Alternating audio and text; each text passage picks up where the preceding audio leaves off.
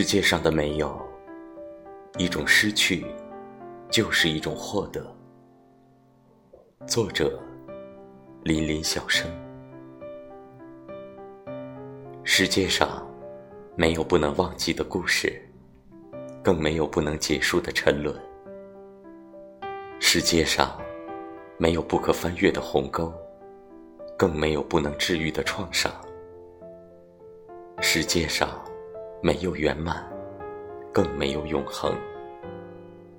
所有的获得，总会以另一种方式失去；所有的失去，也总会以另一种方式归来。